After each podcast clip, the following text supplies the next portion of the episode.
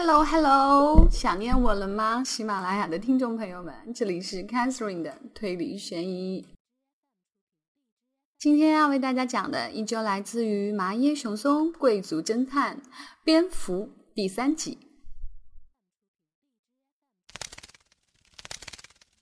前天因为齐藤的事情，而昨天则因为唐岛的优惠，妻子连续两天饮酒过度，中号的瓶装啤酒。他一个人竟喝了四瓶，和昨天一样。继子醒来时没有看到惠美的身影，时钟的指针已经转过十二点半。惠美同样喝了许多酒，却依然精力充沛，让人感到羡慕。似乎今天约好和大山先生一起吃午饭呢。继子对着镜子迷迷糊糊地说道。他这时才意识到自己完全忘记了这个约会。昨天晚上，大山夫妇曾经表示，如果不去叠阵记，不如中午一起在愁月餐厅吃午饭。那儿的套餐菜单一日一换，即使每天都去，也不会厌烦。毫无疑问，惠美立即表示同意，没有和继子确认便接受了邀请。当然，继子也无异议。继子来到了愁月餐厅，在很靠里的地方，就是昨天那张餐桌。惠美已经坐在那儿，桂生川也坐在这儿。和昨天不同，今天桂生川坐到了惠美的对面，他的旁边空着一个座位，这或许就是继子的座位。但看看餐桌上，套餐已经所剩无几。大家没有等你来就先用了餐了，是自己失约，继子对此无可非议。而且昨晚酒劲儿未消，什么也吃不下去。请原谅大山先生，今天睡过了时间。继子鞠躬表示道歉后，略微环视了一下四周。他边喝着餐后咖啡，边对继子说道：“继子小姐没有必要道歉。”倒是在一旁就坐的大山夫人真之子颇为担心的问道：“你的脸色很不好看，继子小姐是不是不舒服呀？”此时才总算松了一口气的继子，匆匆忙忙地坐到了惠美旁边，向服务生要了一杯橙汁。叫了你好几次，你却醒不过来。喝了一口饮料的惠美在继子耳边低声说道：“嗯，胃里堵得慌，好像是昨天的酒劲儿还没有散去，而且还连累了惠美。到底还是赶上了呀？可是已经快要结束了。看这样子，是不是没有睡好觉？”还是因为跟踪狂的事情吗？见继子和惠美窃窃私语，桂生川一手端着咖啡，另一只手梳理着脑后的长发，向继子发问。和昨天一样，盘子上放着三包空着的咖啡糖袋，看来他是个非常好吃甜食的人。啊，呃，是。继子支支吾吾，脸涨得通红，到底是喝闷酒误了事。继子惭愧的无言对答，他担心惠美会像往常一样到处乱讲。然而这次惠美却很有分寸，无疑对于昨晚惠美的丑态，继子也无意在此披露。昨天曾经说过，那可能是精神作用，但是如果继续发生这种事情，最好还是和警察商量，其中的面子问题不必考虑过多。嗯，不，没有觉得那么严重。昨天似乎没有发生什么事情，一切都很正常。我一觉睡到中午，现在感觉心情舒畅多了。嗯，妻子强颜欢笑的说道。为了尽快结束话题，他喝了一口端上来的饮料。桂生川有所察觉，他改变了话题方向，开始和惠美谈起念珠的种类。这似乎是继子到来之前的话题。珠子的种类竟达一千零八十种，其中有些品种竟是用虎牙制作的。他带着充满智慧的目光，滔滔不绝地讲述着。不仅惠美，真之子似乎也对念珠很感兴趣。他一反昨天以及前天那从容自如的姿态，情绪很高涨，不时提出一些问题。对此，他都能立即予以正确的解释。由于不了解前面的内容，继子不便参与其中。但在一旁倾听大家的讨论，足以使他感到满足。念珠的话题告一段落。大山先生和夫人为什么没有去参加叠阵祭啊？啊，或许是惦记着继子的事情，特意留下来和我们一起吃午饭。惠美轻声的问道：“哦，不是，实际上，从昨天开始，我有点感冒。当初提出要去谍镇记的是佐和子小姐，我们只是陪同他们来到这儿。我本来就不喜欢寒冷的天气，像这样和年轻读者一起谈话，对我会有许多帮助。你的意思是说，对我的爱情无所谓吗？在一旁静静的用餐的真之子微笑着责备道。从纪子的角度很难发现，真之子似乎边说边用胳膊肘捅了一下旁边的他。怎么，你也很想去吗？你早说，我会陪你一起去的。不必担心，你不要勉强。啊，我也一样，不喜欢寒冷的天气，但是我希望能够看到你的诚意。比如说，我喜欢这份甜食，那你能不能把你的那份给我呢？真是拿你没有办法，你这脾气永远也改变不了。说完，他苦笑着将盛有甜食的盘子放到了真之子面前。你在发什么牢骚？我不是每天都在给你做你喜欢的饭菜吗？偶尔提出一些要求，有什么关系呢？你说什么？听起来好像我是个大男子主义者。你不是吗？妻子突然像想起了什么似的，看了看周围。果然看不到唐导的身影。唐导先生是不是去了谍镇记啊？女朋友在等他。唐岛这家伙到底是年轻。如果昨天与佐和子言归于好，那么一切会怎么样呢？继子眼睛看着杯里的橙汁儿，感到了一阵心酸。你怎么了？看上去很憔悴。真之子望着继子，担心的问道。哦哦，是的，你这杯饮料比想象的酸了很多，可能服务生错误的拿上了一杯葡萄汁儿。真知子夫人，你很擅长做饭吗？刚才听您说到做饭的事情。啊，我曾经在学校里学过。真知子夫人会做很多事情啊，嗯，真让人羡慕。我只会炒几种菜，而且还经常失败的。接下来的时间里，真知子传授了制作奶油炖菜的方法。真知子显得过于文雅，让人难以接近。然而他一旦说起话来，则显得非常开朗。惠美一直亲切地称呼他为先生，这或许会被让人误解。正当继子胡思乱想的时候，桂生川笑着说道：“继子小姐，你为什么依旧精神恍惚？是不是还没有完全清醒过来？”他单臂支撑在桌子上，抚摸着尖尖的下巴。继子，刚才没有听见吗？先生说要开车带大家一起去兜风，据说有一个地方可以观看日落。继子，你也一起去吧。惠美拽着继子的胳膊，用力摇晃着。嗯，可是大山先生的感冒真的好了吗？哦，这个不必担心，刚才已经说过了，我那是在装病。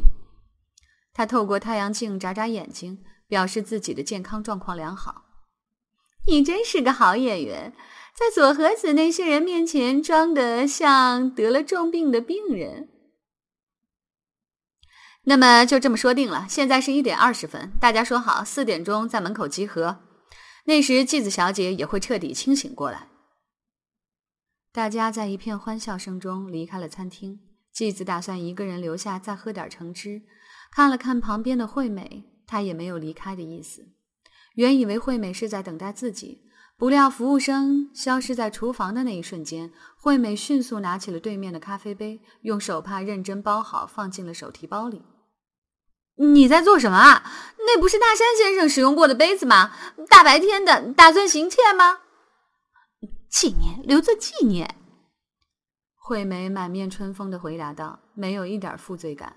然而，从理论上说，开车兜风的计划破产了。但这并不是行窃遭受的天谴，真正的原因是在举行叠阵祭时，有人发现了佐和子的尸体。午后一点十分，唐岛正想点着一支香烟，却发现此处禁止吸烟。冷静的思考后，便不难明白，在狭窄的洞穴中喷云吐雾将会造成什么样的结果。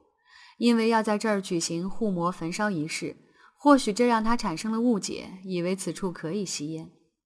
这里是一个直径三米左右的洞穴，顶部有一处开口，烟雾将由此向上喷出。长长的洞穴，冷风不断的涌入，因此形成的气流可以保护膜的燃烧，夹杂着烟灰径直飞向天空，就像一台蒸汽锅炉。洞里的人好像站在通风管道之中，通过这条管道，山间的刺骨的寒风无情地吹入洞穴。在这儿，唐导第一次发现自己有些焦急。他深深地吸了一口气，尽量保持镇静，开口问旁边的水桥：“喂，怎么办？嗯，能有什么办法？”水桥生硬地回答道，因为声音很大，惹得周围的游客不由得回头望。在只有几个电灯泡照明的昏暗洞穴中，很难看到水桥脸上的表情，但从那口气当中可以感觉到，似乎他比唐导更加着急。这也是理所当然。大约三十分钟之前，左和子说要去入口附近的公共厕所，却到现在还未回来。女人化妆时间长，两个人这样想着，开始漫不经心地等待着。然而护膜即将结束，两个人的忍耐已经达到极限。想尽快跟他取得联系，但在洞穴中，手机却无法使用。水桥那焦虑的心情已经传染到了唐岛，但是或许还有另外一个原因。实际上，这里不是适合两个男人待在一起的地方。本来应当赶到的女友，因受到列车脱轨事件的影响，被困在途中。他本人并未坐在那节事故车厢中，但是由于事故的发生，列车运行时间陷入混乱，以至于不能按时到达。如果能够早一点得到消息，唐导是不会来到这儿的。倒霉的是，当时自己关掉了手机。我和你都只能在这儿傻等。无奈，唐导笑了笑，从口袋里取出了口香糖，咀嚼着。唐导先生不必担心。的确是那样，或许错过了沐浴草木灰的机会，然而也仅此而已。左和子小姐或许是迷了路，你也不必担心，她又不是小孩子。”唐导安慰道。“去外面的路只有这一条，而且他依旧像个孩子。”水桥小声的嘟囔着，“他让我在这儿等候，现在却和那些家伙一起在沐浴草木灰，一定是这样。离开之前，他反复叮嘱要我务必在此等候。现在想起来，或许这就是他打的如意算盘。”那个家伙，他是谁？唐导大致能够想象得出，但还是佯装不知的问道：“是松野。唐导先生或许很早就有所耳闻，那个松野就在风梅庄。这不可能是偶然，他们是来约会的，抢在我们之前在此寻欢作乐。是你想的太多了。可是不能让他们在风梅庄得逞。这三天以来，我一直跟在佐和子的后面，不让他有单独行动的机会。”可是到最后还是失败了。或许对他来说，一切劝告都只能是耳旁风。唐导不知如何是好，他亲切地把手搭在水桥的肩膀上。哦，水桥，我这么说可能有些残酷。正如你了解的那样，经常可以听到佐和子小姐外遇的传闻。我知道，到现在为止，我一直在默默地忍受着。有人说我是倒插门的女婿，攀龙附凤。更有人说我只配给人家当情人，但无论那些家伙说的多么的尖酸刻薄，我都得忍受着。可是，左和子那家伙，他提出要和我离婚。有这种事情吗？他说要离婚，他头一次这样说，以前从来没有提到过离婚。水桥的话对于唐导来说犹如晴天霹雳。他真是那样想吗？那么对方是不是松野？不，我不知道。但是如果不是他，为什么那个家伙会出现在风梅庄呢？唐导回想起昨天自己也和佐和子说了同样的话，当时自己是否也是这样一副狼狈不堪的样子？明白了，我和你一起寻找。如果两个人在一起，一定就是在这个洞穴的上方，因为他们的目的是沐浴草木灰。在这阴暗的地方，自己也会变得忧郁。总之，必须到外面去沐浴阳光。唐导这样想着，从洞穴走到沐浴草木灰的地方需要五分钟的时间。唐导他们到这儿的时候，草木灰已经基本落尽，但许多年轻的情侣却依然站在那儿，只是看不到左和子的身影。松野，水桥低声喊着，顺着水桥那愤怒的声音望去，看到松野一个人站在拉着绳索的洞穴旁，正在拍照。他似乎并没有注意到这边的情况。水桥恨不得立刻上前置对方于死地。哎，等一等，我先过去。看来他只有一个人，或许和佐和子无关。看你这样子，不用两句话就会把他推到洞里去的。唐岛制止住了水桥，一个人从背后靠近松野，并和他打招呼。这不是松野君吗？哦，是唐岛先生啊。松野平淡地回答道：“这家伙真是令人讨厌。”唐岛曾经和松野有过一面之交，却没有留下任何好印象。无疑，那是知道他和佐和子交往之前。没有见到佐和子小姐吗？你是在问佐和子小姐吗？哦，她没有和她的丈夫在一起吗？唐导真想上去揍他一顿，但如果那样，自己制止住水桥的行为便失去了意义。三十分钟之前和他走散了，我们正在找他。或许是因为唐导的态度有些变化，松野抢先说道：“难道你觉得佐和子小姐和我在一起吗？哼，你误会了。很有洞察力，看来要想吸引女人，就得需要一些天赋。”唐导很不高兴，却又对松野有些佩服。不知道你都听到了些什么，但我要告诉你，非常遗憾，我也是一名失败者。这次我真的只是偶然来到这儿。刚才还有些洋洋自得，现在却突然自嘲起来。看上去松野似乎没有说谎。那么，就算他没有和你在一块儿，你没有见到他去了什么地方吗？唐导问道。他似乎感觉到了水桥那强烈的视线就在自己背后。我从远处看到他和你们在一起，正好是你们在进入洞穴的时候。那之后我就不知道了。我明白了，对不起啊。唐导道谢之后，便离开松野，回到了水桥身边。怎么样？水桥迫不及待地打听道。他好像并不知道，或许是在说谎。无论怎样追问，那个家伙也不会说实话的。我看还是抓紧时间寻找佐和子小姐要紧。是不是他看到我们过来，所以藏在了什么地方？水桥焦急的东张西望着。不，如果佐和子小姐抢在你之前来此沐浴草木灰，如果他以逼迫你离婚为目的而露骨的这样做，那么即使他看到你来到这儿，也不会感到慌张。相反，他会故意让你看到他。对于唐导的话，水桥表示理解。那么佐和子究竟去了什么地方？唐导没有回答，他拽了拽风衣的领子。或许他真的迷了路，或许是因为道路不平跌倒在地上，受了伤吗？左和子究竟出了什么事情？唐导也变得束手无措。就在这时，远处丛林里传来了女人的哀鸣，那声音有些嘶哑，像是临终前的痛苦挣扎。谁？两个人吃了一惊，慌忙地朝着发出声音的方向跑去。那声音来自于洞穴相反的方向，在道路前方下坡的地方。由于周围被树木遮拦，难以找到准确的位置。按照声音传出的大致方向，两个人总算来到了现场。他们看到一位女子身穿印有叠阵器灰纹的防寒服，蹲在地上。她对面另一位女子倒在地上，仰面朝天。脖子上缠绕着一根塑料绳索，那是左和子。左和子被人用绳索勒死了。左和子的头上端端正正地戴着一顶延命菊花冠，就像花冠中的布美。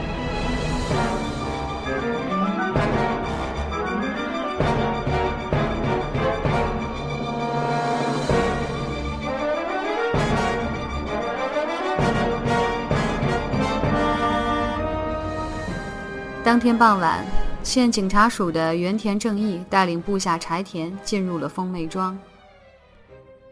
柴田先生，好昂贵的瓷瓶啊！打碎这个瓷瓶，不知道要白做多少年的工。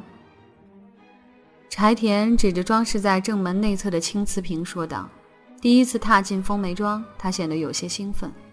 混账东西，一个瓷瓶没有什么了不起。”这里到处都是些身价不菲的大人物，如果把他们惹火了，白给人家干活，人家都不要。原田不安地低声斥责道：“与柴田一样，原田活了四十多年，今天第一次来到风梅庄，作为生活在这儿的当地人，他一直憧憬着能够来此享受一番。然而，对于警察那微薄的收入而言，这是不可能的愿望。万万没有想到，竟然通过一桩杀人事件得偿所愿。各界知名人士频繁造访这儿，因此需要考虑得十分周到。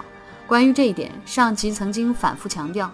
更何况，此次事件涉及影视界的名人，媒体将采取怎样的炒作形式，现在也不得而知。被选中执行这一艰巨的任务，或许应当感到自豪。然而，能否顺利的全身而退，还是个未知数。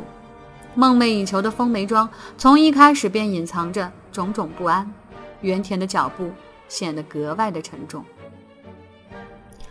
不要弄脏东西，否则不知道会遭到怎样的谴责。这里简直干净的让人难以忍受。原田一面想象着那会是怎样一位能干的女主人，一面提醒着柴田：经女主人的同意，可以使用一间空闲的房间作为讯问室，期间切记不要给其他客人造成麻烦。女主人像是教育孩子一样，以刚柔相济的语气叮嘱着两个人。呃，是的，明白了。柴田一本正经地回答道。然而他没有认识到事情的重要性。拜托，绝对不能出问题。原田一面嘟囔着，一面确认着自己的脚下，因为穿了一双新袜子，所以脚底非常干净。如果这些地方都要注意的话，原田自我嘲讽地发着牢骚，一屁股坐在了青色的榻榻米上。据法医介绍，水桥佐和子是被绳索勒住颈部。窒息而死，死亡推定时间为午后一点左右，误差前后不会超过三十分钟。此外，在被害者的衣服上发现了护膜的草木灰，佐和子仰面倒在地上，后背沾着草木灰，由此可见他是在护膜期间被杀害的。护膜燃烧仪式在十二点四十分到一点十分之间。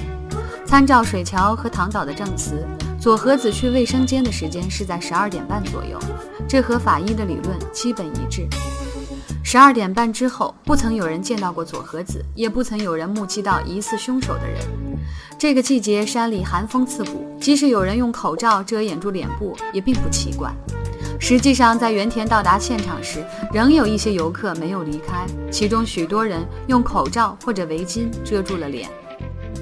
遇害人被人从后面用塑料绳索勒住脖子。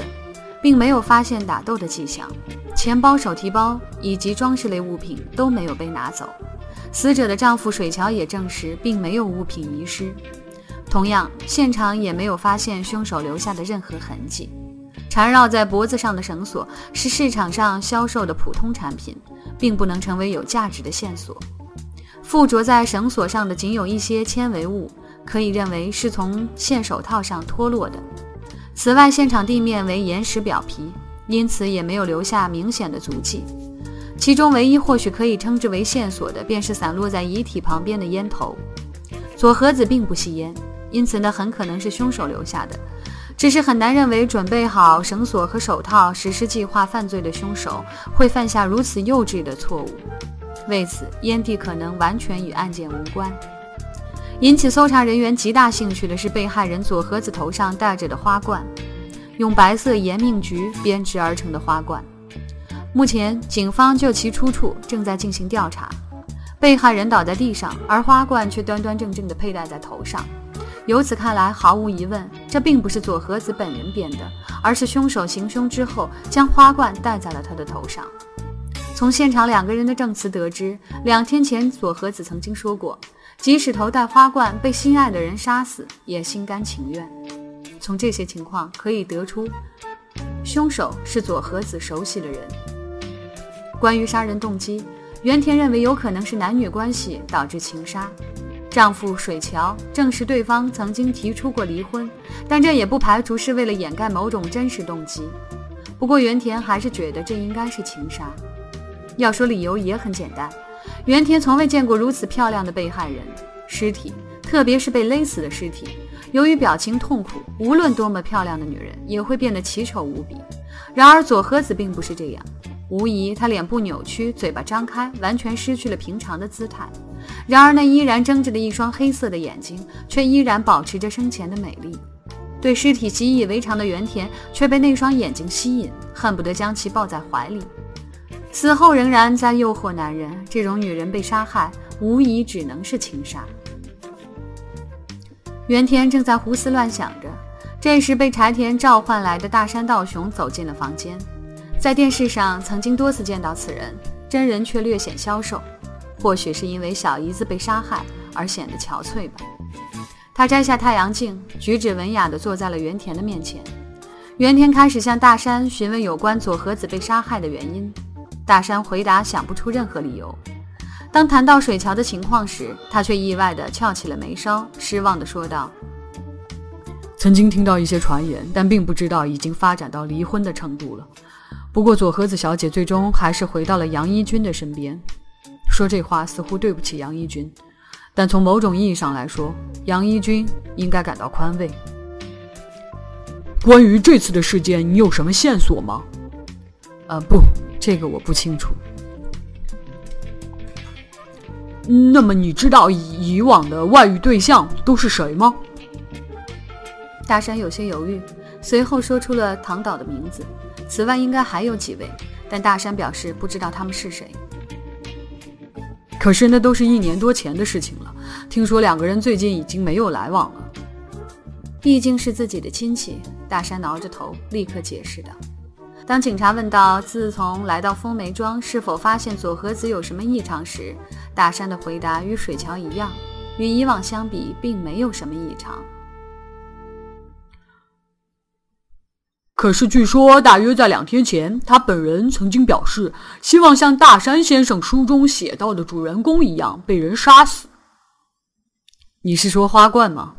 听唐导说，佐和子小姐带着花冠。哦，的确，前天晚上佐和子小姐是这样说过。佐和子小姐经常会说出这种奇怪的话，所以大家并没有感到异常。此外，佐和子小姐并没有说希望被人杀死，她只是说被心爱的人杀死也心甘情愿。我并没有感到佐和子小姐对死亡产生了某种苛求。不愧为作家，对语言显示出极端的敏感。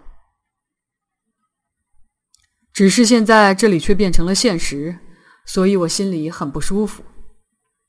当问到佐和子是否以前也曾经这样说过时，回答是第一次听他这样说。无疑，或许他对情人这样说过，但并不能确定某个情人就是杀人凶手。原田取出了一个装有一束绢花的塑料袋儿，这就是那个花冠上的一束绢花。大山先生记得吗？大山看了一眼。摇着头，低声说：“不记得了。那应该是一束绢花吧？书中描写的是鲜花，但在这里很难找到。”原田对“鲜花”这个词产生了兴趣。即使此刻是寒冬腊月，在花店里也不难买到鲜花。如果要想忠实的再现故事，完全可以预先做好准备。这样一来，便有理由认为凶手是在两天前第一次听到花冠的故事。然而，原田不能理解凶手准备捐花的理由，因为买新鲜花会更加方便一些。您怎么了？原田显得有些恍惚，这引起了对方的注意。哦，不，没有什么。原田赶忙将绢花放进口袋里，同时取出了香烟。我在名人面前总有些紧张，请问大山先生可以吸烟吗？原田递上了一支香烟。啊，不，我不吸烟，我不愿意把钱花在这种高税收的商品上。另外，希望你也不要吸烟，香烟的味道会触怒人的神经。这是到目前为止大山语气最为强硬的一句话。他似乎非常讨厌吸烟。哦，对不起，失礼了。那么您的夫人也不吸烟吗？当然。大山点了点头。原田一面收起香烟，一面在脑子里的名单当中注明：大山夫妇不吸烟。哦，请问您今天好像没有去谍阵记，那么您去了什么地方呢？是在调查我的不在场证明吗？原田意外的以严厉的目光注视着大山。无疑，凶手并非仅限于佐和子的情人，并不能排除其他人的动机。作为姐夫的大山，也有可能和佐和子发生暧昧关系。哦，这是只是例行的询问。”原田解释道。我今天一直和夫人在这儿，原来打算一起去参加谍阵祭，但是不巧我有些感冒，因此改变了计划，没有去医院吗？没有那么严重，只是那个地方很冷。原田也知道那个地方环境恶劣，不过由于叠阵季的关系，年轻的情侣们还是千里迢迢来到这天寒地冻的山坳里，这让人觉得不可思议。那么你一个人留在房间里吗？不，一直和夫人在一起。佐和子小姐遇害是在中午一点左右，那时你也和夫人在一起吗？那个时间我是和几个女粉丝在一块儿，我们在下面的愁月餐厅一起吃午饭。正在吃饭的时候，我听到店里的时钟打响一点。我们在餐厅大约等待了二十分钟。大山说明了在此相识的两位女大学生的情况。原田在笔记本上记录了他们的姓名。那些女孩子们也没有去叠阵器。最近似乎有很多年轻人来到这儿。实际上，据说其中一位遇上了跟踪狂，所以根本没有心情去那个地方。听说前天就在这个地方，他遇到了类似事件，在洗温泉的时候，衣物被什么人弄翻了。以前的事情暂且不论，我认为在这儿发生的事情是因为他的神经过于敏感。哦，或许你说的对，这个旅馆不是陌生人可以随便进入的。对于跟踪狂的投诉，多数是由于与别人争风吃醋，或者当事人过于敏感。尽管如此，如果放任自流，一旦发生问题，媒体就会纠缠不休。记得听负责此类案件的晚辈在喝酒时说过，那是一种劳而无功的调查。但如果参与进去，就必然要承担责任。因此，对于不属于自己职责范围的事情，原田从来都是不闻不问。随后出面的是姐姐大山真之子，她与受害人面貌相似，也是位美女。她比妹妹大四岁，给人以颇为稳重的感觉。真之子坐下之后，开始回答原田的问题。关于外遇的对象，由于姐妹关系，真之子表示无可奉告。每一次都是听说别人来传他的闲话，每到那时都会感到惭愧。我曾经提醒过他，佐和子自幼失去母亲，父亲对于我和他过于娇惯。可是直到他遇害之前，我也没有想到他竟然遭人记恨到了这个程度。那个人是谁？这个我不知道，真之子平坦自若、平静地说道。与水桥、唐岛以及刚才的大山相比较，真之子自始至终保持平静，甚至让人感觉这件事与他无关。或许这就是他的性格，亦或最憎恨被害人的正是这位姐姐。原田总有这种感觉，外遇不断的妹妹已经成为了家族的耻辱。真之子对此深恶痛绝。然而，在进行不在场证明的调查时，真之子的回答与大山完全相同。最终还需要与那位粉丝进行确认，但至少到现在，真之子不在案发现场的证据完全成立。到达叠震洞，即便开车单程，至少也要三十分钟之上，往返就需要一个多小时。如果同一时刻人在风梅庄，根本没有犯罪的可能。如果在风梅庄行凶后将尸体运往现场，则必须赶在尸体被发现的一点半之前，这看起来仍然是不可能的。为了慎重起见，原田表演了相同的香烟把戏，其结果只是再次确认这对夫妻都非常厌恶吸烟，并且尽管没有直接说出，真之子却在暗示佐和子从不吸烟，这几乎是他唯一的美德。关于绢花，其结果也完全相同，可以说原田从真之子那儿并没有获得太多的收获。唯一算得上收获的是对唐岛的讯问。当盘问与佐和子之间的关系时，他苦着浅黑色的脸庞，勉强予以承认。在嘱咐警察不要对外人说出之后，他交代自己直至一年以前，哦，不是半年之前，曾经与佐和子保持亲密的关系。然而从那之后，双方关系中断，唐岛仍恋恋不舍，但佐和子却毫不留恋。或者是佐和子另有新欢。不是我吹牛，以前只能是我甩别人，不可能是被别人抛弃。这是我第一次败阵。唐岛表情沉痛地闭上了眼睛。待询问起新的外遇对象时，唐岛回答道：“啊，他从来也不告诉我，但是我觉得好像是松野佐和子和那家伙曾经有过了来往，而且这次这么巧和他在这儿碰到，或许是想旧梦重圆。”我曾看到他一个人去参加谍战季，那小子一定是和佐和子小姐事先商量好的秘密幽会。新人物的出现使原田感到将会有大鱼落网。呃，那么松野这个人究竟是何许人也呢？啊，听说是大贸易公司的优秀职员，我和他只见过几面，但并不知道他的出身来历。我觉得他还没有离开，你们可以直接问他本人啊。我们会和他取得联系的。原田简单的思考了一下，便命令柴田去寻找那个叫松野的男子，同时他又不厌其烦地表演起了香烟把戏。于是唐岛突然笑容满面地说道。在大山面前，我总是控制自己，尽量不吸烟。说着，唐岛连续抽了三根。然而他嘴里叼着的并非原田地上的香烟，而是从自己口袋中取出的卷烟，与现场发现的烟不是同一个牌子。之后又询问起了有关绢花的情况，并没有得到任何线索。如果真的是我杀害了佐和子小姐，或许我也会做出同样的事情。不知是诚心实意还是故作姿态，唐岛还谈起了自己的感想。那么你在谍战季期间一直和水桥先生在一起吗？